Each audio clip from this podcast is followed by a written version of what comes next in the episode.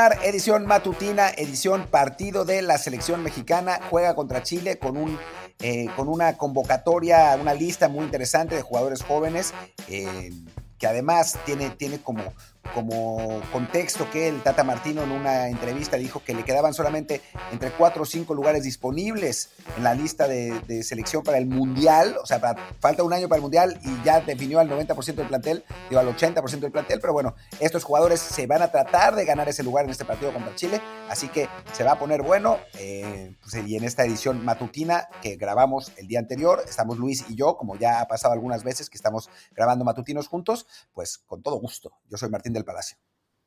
¿Qué tal? Yo soy Luis Herrera y por lo tanto les recuerdo, como siempre, que este programa es por lo general exclusivo del formato de podcast en Apple Podcasts, Spotify y demás apps, así que suscríbanse para que nunca se lo pierdan. Y bueno, ya ocasionalmente también está apareciendo en vivo en Twitch, twitch.tv diagonal Martín Palacio y twitch.tv diagonal Luis RHA. Pues por favor también sigan los canales para que ahora también les toca de repente estos matutinos que grabamos la noche previa aunque bueno, para México es la tarde. Martín ahora mismo está allá en México, así que ya este, este nombre de matutino cada vez tiene menos sentido. Eh, en fin. Pero bueno, es matutino porque usted, porque sale en la mañana del día siguiente y ustedes lo pueden escuchar el día siguiente, en la mañana, ¿no? Sí. Aunque alguna que otra vez ha salido ya más bien como el medio de la tarde, como por ejemplo fue el del domingo con el Gran Premio, porque pues, sin modo, acabó a las dos y pico de la tarde o algo así. Eh, ¿Qué te iba a decir? Ah, bueno, creo que decir, de la convocatoria ya hablamos bastante, el, creo que fue el viernes o el, jueves que hablamos de la lista, ya conocíamos a 21, solo quedaba pendiente quiénes iban a ir de, los equipos eliminados y le atinamos a Eric Lira, creo que era muy, muy obvio que lo iban a llamar, y la sorpresa, entre comillas, pues ahí, o, que no gustó mucha gente, fue que llamaron a Talavera, que pues, eso sí, causó un, un enojo tremendo en las redes sociales. Y con razón, creo, o sea, ya a Talavera no hay que probarle nada. O sea, es un portero de 40 años que fue quizá el mejor de la liguilla, ya sabemos qué va a ser, ha estado en, innumerables convocatorias de selección nacional, sabemos que va a ser el portero número dos, o sea, ¿para qué llevarlo otra vez? Supongo que lo, llevará para que le dé consejos a los dos chavos, ¿no? Pero de otro modo no se ve muy bien por qué, por qué llamó a, Alfredo Talavera. No es el fin del mundo, ¿no? Ni mucho menos, pero, pero sí, es, o sea, era momento para que jugaran eh, medio tiempo Acevedo y medio tiempo Malagón, pues parece que no será el caso, ¿no? Parece que Talavera va a ser el titular en el partido y va a meter a alguno de los dos en el segundo tiempo.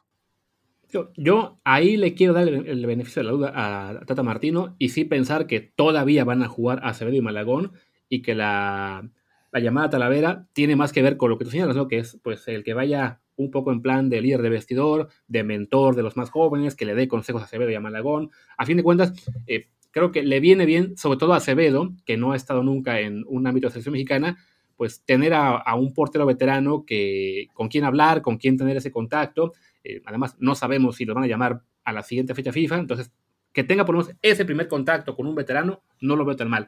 Ya si acaba con Talavera, pues sí es un desperdicio, porque ¿para qué no? O sea, ya sabemos que tanto él como Ochoa están seguros en la selección del, del Mundial, salvo que se lastiman. Entonces, pues este partido en particular no parecía necesario para él. No, francamente no. Pero bueno, ¿qué te parece, Luis, si hablamos un poco de, dice Tata Martino que ya tiene el 80% de su lista, que quedan cuatro o cinco lugares disponibles. Pues podemos empezar a polemizar quiénes ocupan esos lugares y quiénes son los que ya están fijos, ¿no?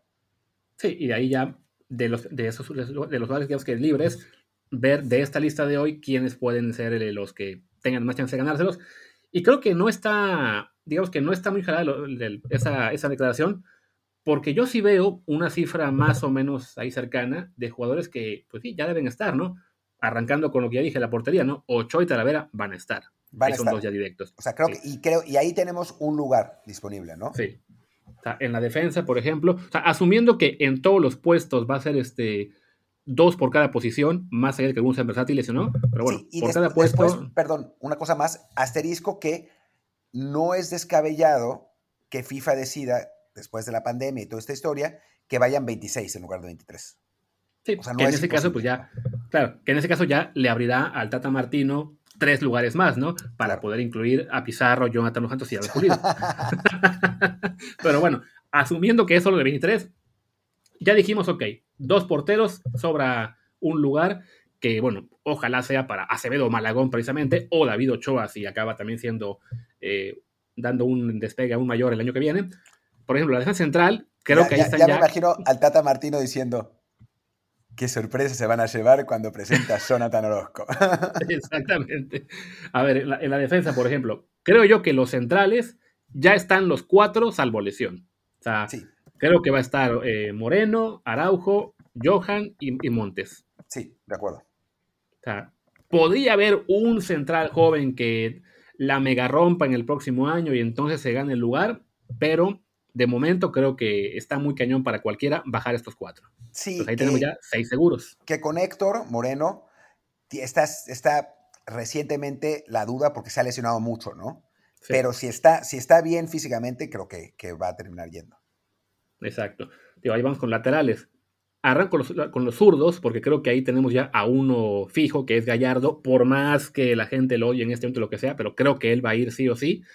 Y la duda sería el otro, ¿no? Si van a quitar el Beto Arteaga, si se va a ganar el lugar Omar Campos, o Chava Reyes, o Osvaldo, o el que sea. Sí, de acuerdo, de acuerdo, de acuerdo. Creo que si le quitan el veto, Arteaga tiene mucha ventaja sobre los otros, pero sí. está el veto, ¿no? Exactamente. Entonces ahí llevamos ya nueve seguros, dos lugares apenas disponibles. Laterales derechos creo que es la posición quizá en la que está más sobre todo. Sí, pero creo que no es tan lejos Jorge Sánchez y Chaca de estar seguros, ¿eh? O sea, tendría uh -huh. que pasar algo, o sea, Araujo tendría que jugar impresionante, o ya, no se me ocurre nadie más que les podría bajar el puesto realmente para, la, digo, a ojos del Tata Martino, eh, pero sí me suena que van a ser Sánchez y Chaca y que Dios nos coja confesados, ¿no? Sobre todo si Chaca sigue siendo el titular. Sí, sí, creo que ahí como señalas, la clave más bien está en que alguien más está que no. Quizá Julián Araujo, quizá Eric Aguirre, que ahora está jugando por esa banda Ojalá. en Monterrey. Eh, quizá, no sé, Alan Mozo, después de su actuación contra la América, no creo. Pero sí creo que en este momento, eh, a ojos de Tata Martino, sí es muy factible que Chaca y, y, Jorge tengan muy buena ventaja sobre los demás. Me pone alguien en el chat, creo que es que me siente que Gallardo no va a llegar gente del chat y gente de redes y gente que nos escuche, yo sé que todo mundo en este momento oye a Gallardo y con justa razón porque ha jugado muy mal, pero a Gallardo no lo van a bajar de la lista. No lo van a bajar, no lo van a bajar. Bueno, apurémonos porque no nos queda mucho tiempo. Este, este es un, un, matutino con, con tiempo restringido. Eh, ahora, en medio, en, en medio, campo, Edson Álvarez es un hecho en cuanto a la contención. Sí. O sea, y yo creo que tendría que pasar algo muy raro para que Romo no fuera el otro. De acuerdo y adelante de ellos es creo que Herrera y Guardado también están fijos, más allá de la veteranía. Sí. Y quedaría quizá la pelea por otros dos puestos, que está muy abierta entre eh, Eric Gutiérrez, Charly Rodríguez, Sebastián Córdoba, incluso Orbelín Pineda, aunque él se le está usando más como extremo, eh, y alguno más, ¿no? Pero creo que ahí del de centro del campo hay cuatro sitios fijos, que son Guardado, Álvarez, Herrera y Romo, y quedan dos posibilidades que creo que en eso tienen ventaja a lo mejor Charlie y Córdoba. Aunque Orbelín también, si no lo ponen de extremo, creo que, que tiene ahí una, una, posibilidad. O sea, creo que Orbelín le, le, le, da mucho la polivalencia, ¿no? Que lo puede sí. poner en las dos posiciones y, y, y, y, le sirve ahí. Y después, en, en cuanto a los, los, puestos de ataque, pues digamos, los extremos, hay varias dudas. O sea, está claro que Chucky y Tecatito van a estar. O sea, eso, sí. es, eso está clarísimo. Eh, pero después, ¿quiénes son los otros? Creo que hay, hay más dudas, ¿no? O sea, puede ser Vega, puede ser Diego, puede ser eh, Orbelín Pineda. Eh, Antuna también está Antuna ahí. Antuna también. O sea, creo, creo que ahí hay, hay varias opciones eh, para, para, decidir y, pues no, no, no, no, está, no está del todo claro, la verdad. Sí, bueno, podemos decir que ya en lo que es en los extremos tenemos dos fijos, dos puestos eh, discutibles, pero que sí, bueno, Laines que lo mencionaba antes como seguro, ya no lo es, o sea, desafortunadamente pues para él ha jugado tampoco en Betis, que su puesto en la mayor mm, definitivamente no, no es garantizado, eh, y bueno, y ya para delanteros, que técnicamente son tres, aunque en este reparto que hicimos pues únicamente hay lugar para dos, creo que es eh, muy claro que Jiménez y Funes Mori llevan mano. Totalmente, ¿no? O sea, esos están seguros salvo lesión, creo. Por más que no nos guste Funes Mori, lo que quieran. Después, si explota el Chaquito o si explota algún otro jugador, creo que podría colarse como, O sea, porque por ahora llevamos 1, 2, 3, 4, 5, 6, 7, 8, 9, 10, 11, 12, 13, 14, 15, 16, 17, 18, 19, 20, 21, 22, 23. Pues sí, en lugar de, de Funes Mori o algo así, porque de otro modo, pues no, no, no hay cómo, ¿no? Sí, yo, yo, creo que para, para el Tata, él debe estar este, rogando que la FIFA sí amplíe a 26, porque si tiene solo 23, por ejemplo, tiene que cortar a alguien para poder tener a un tercer 9. Ya sea que tiene que cortar quizá a un defensa y, e ir únicamente con tres laterales, o a un centrocampista e ir únicamente con cinco. O sea, porque con el reparto de dos por posición y tres porteros, se te acaba entonces con solamente dos nueves y creo que él no querrá ir únicamente con dos, ¿no? Entonces sí, por ahí está esa duda y me parece que a lo mejor los laterales nos acaban pagando esa, ese, ese, ese puesto, considerando que pues no hay muchos que, que den garantías. Y por eso la insistencia de Osorio en su momento de tener tantos jugadores polivalentes, ¿no? Que se pasó, o sea, exageró porque empezó a, asumir que eran polivalentes jugadores que no eran y poner, a hacer cosas rarísimas, ¿no? Pero, pero la idea es que tengas un jugador, por ejemplo, en el caso de Orbelín, creo que, tiene, que es una de sus grandes ventajas, que te puede jugar dos posiciones, ¿no? Lo mismo Alexis Vega, ¿no? O sea, en el peor de los casos puedes poner a Alexis Vega de nueve, pero no a Diego Laines de 9, y mucho menos a, Antuna ahí, ¿no? Entonces, pues ahí si Vega anda bien, pues tiene, tiene un, paso adelante sobre los demás. Pero sí, es verdad que hay, hay pocos espacios, ¿no? Para, para, para, definir. Nosotros aquí en nuestra lista tenemos 1, 2, 3, 4, 5, 6. Pues se ve que para el Tata hay uno más que está seguro que no sabemos quién es. Eh, quizá Orbelín mismo, o sea, quizás ya, ya lo tenga como, como seguro. Además, yendo al Celta, o sea, tiene, tiene un, un paso adelante los demás, pero sí sí, pues no, no hay mucho para dónde hacerse. ¿eh? Sí, al, ir al Celta y hacia Europa y por polivalencia, creo que sí, es, es factible que Orbelín sea ese jugador que también está seguro.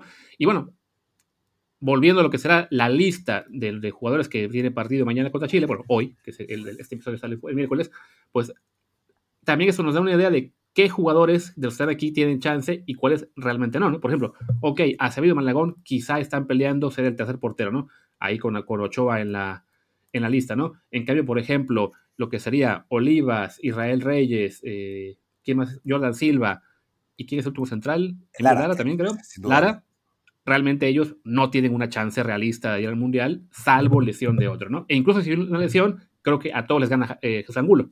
Sí, sí, sí, totalmente. E incluso antes que los otros, creo que Jared Ortega está.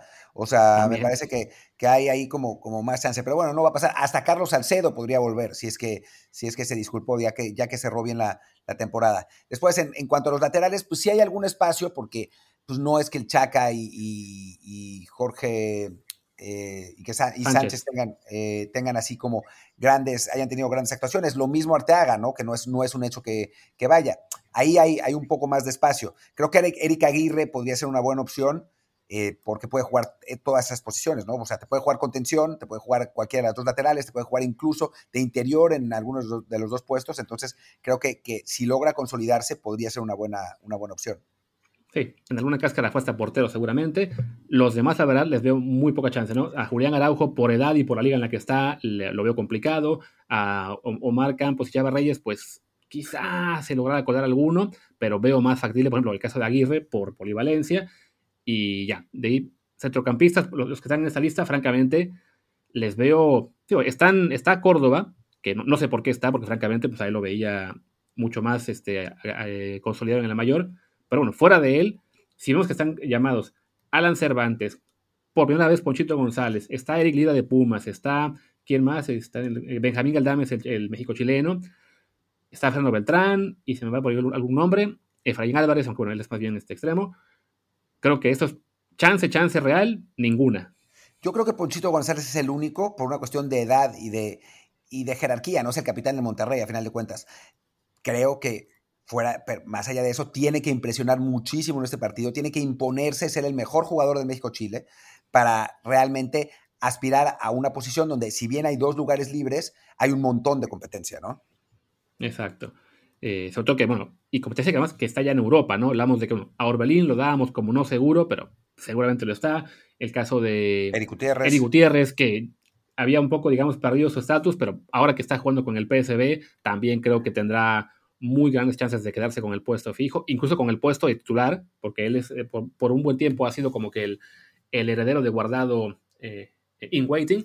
Y bueno, creo que sí, está complicado por esa, esa zona para que enseñamos aquí, ¿no? Y ya después, bueno, jugadores de ataque, pues igual les veo muy poca chance a Efraín Álvarez, al propio Antuna, que creo que se ha caído en el último año, a Mauro Laines ninguna, a quién más está por acá. Chaquito el Mudo Jiménez, Aguirre, Mudo Aguirre. Chaquito Jiménez, alguna quizá. A Flores tampoco se la ve- le veo chance, aunque bueno, salvo que debute en la, La Premier y, y- y la rompa. Eh, o bueno, deja tú que, no- que la rompa, con que debute y le, y le mantengan este, jugando regularmente, ¿no? O sea, si tienes un jugador en la Premier de entonces 19 años que esté jugando cada semana 15 minutos, quizás sí dices, ok, hay que llevarlo al Mundial. Sí. Y bueno, creo que con eso cerramos. Yo lamentablemente me tengo que ir en este porque tenía un compromiso y ya, ya está. Pero bueno, pues muchísimas gracias por, por estar con nosotros. Ya hablaremos más adelante de, de en un matutino de, de- del México-Chile, de qué pasó, y ya tendremos más tiempo de, de platicar de estas cosas, ¿no? Perfecto, pues venga, también cerramos esta edición matina. Yo soy Luis Herrera, mi Twitter es arroba luisrha. Yo soy Martín del Palacio, mi Twitter es arroba martindelp y el del podcast desde el bar POD, desde el bar pod. Muchas gracias y nos vemos en estos días. Chao.